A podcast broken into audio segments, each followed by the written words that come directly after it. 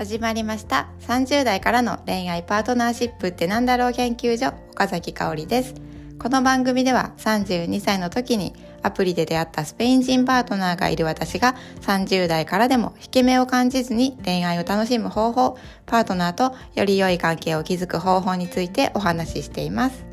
今日のテーマはパートナーの誕生日が自分の入院と重なったので今日のねテーマは、まあ、タイトルの通りなんですが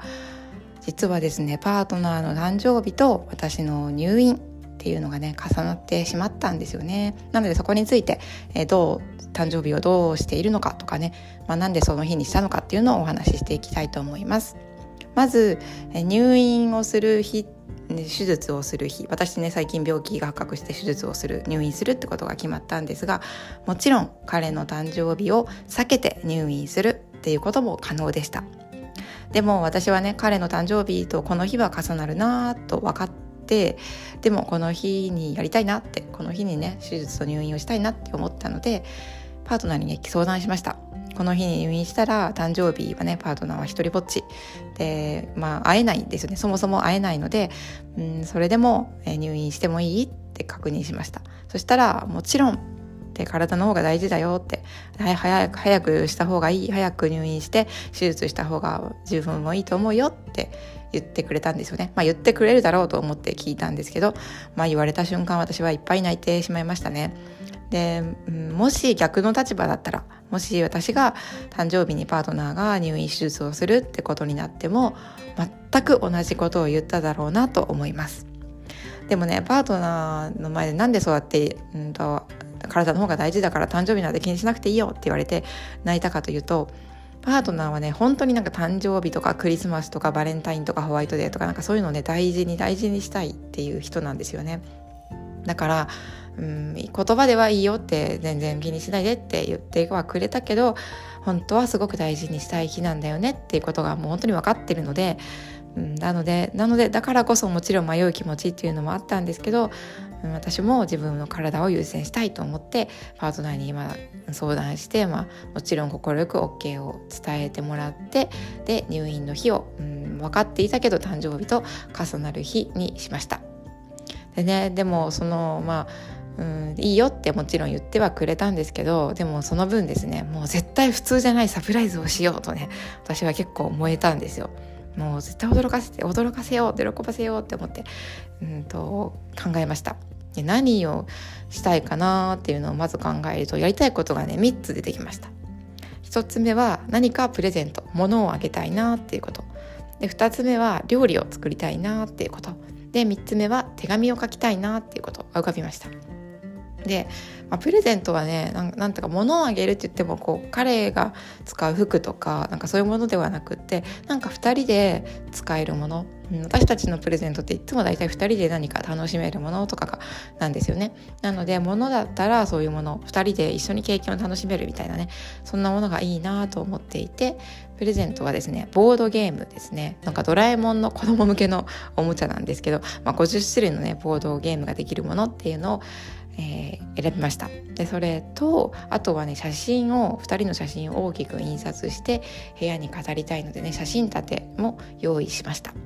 でこのね2つを用意して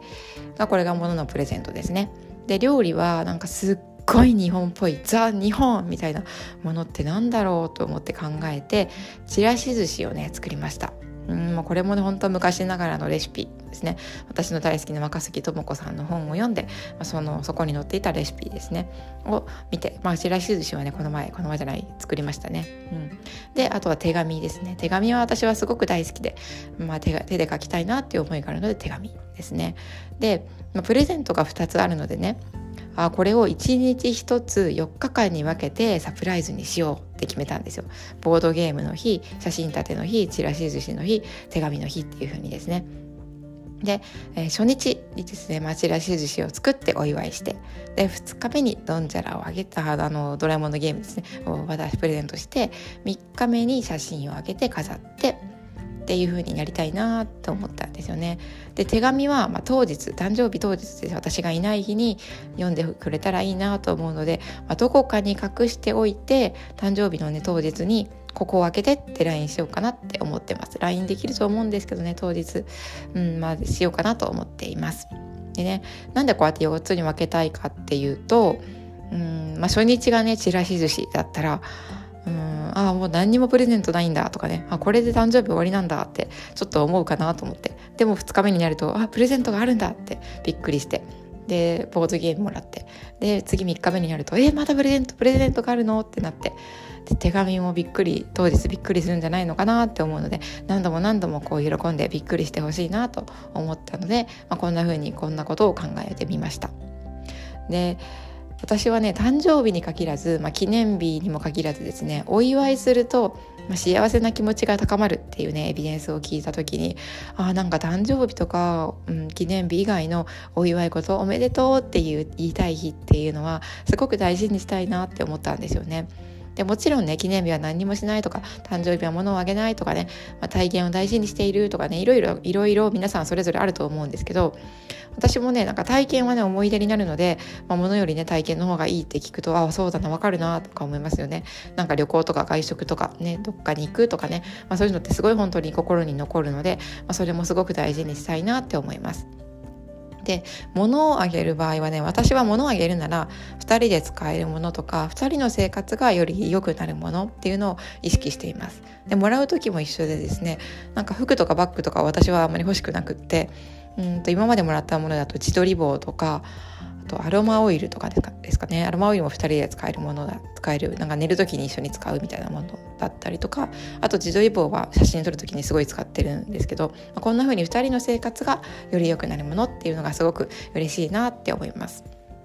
あとはね日常生活の中で「おめでとう」って伝えることはね本当に大事にしたいなと思っています。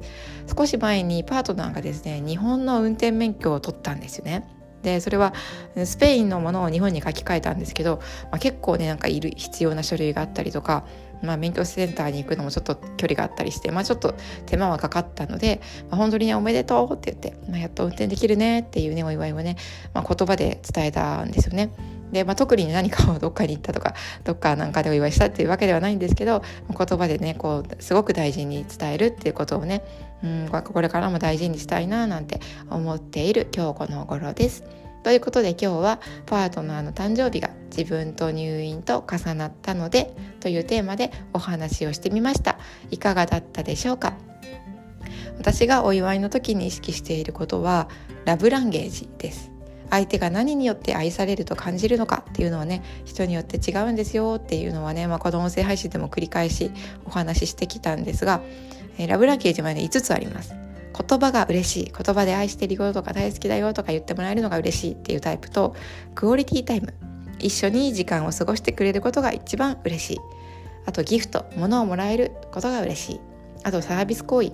やってほしいこととか困っていることをやってくれると嬉しい。あとスキンシップ、ね、キスとかハグとかそういうことが嬉しいっていうね、まあ、この5つあるんですがパートナーはクオリティタイムとスキンシップが高いんです。でギフトはね私よりはパートナーはギフトが高いんですよねなので物のプレゼントも大事にしつつ私はその物のプレゼントが、うん、クオリティタイムにつながることを結構意識しています。なのでボードゲームもつながるし写真立てはこう部屋がでなんだろうなこう楽しく一緒にいる時間が楽しくなるかなと思ったので、うん、選びました。でね、手紙はね毎年書きたいなって思ってるんですよね。私はラブランゲージでね言葉が高いので手紙をもらうことが本当に嬉しいんです。自分がもらうっていうのが本当に本当に嬉しいんですよね。でパートナーはね私の誕生日に手紙をくれたんですけどなんかこれをね毎年恒例になったらいいなと思っているので私も手紙を書いてで恒例にしたいってことも今度伝えてみようかななんて思っています。え皆さんはどんなことでパートナーとかね大切な人にお祝いしてもらったことがありますか？これからお祝いしたいと思っていますか？何か考えるきっかけにしていただけると嬉しいです。じゃあまたね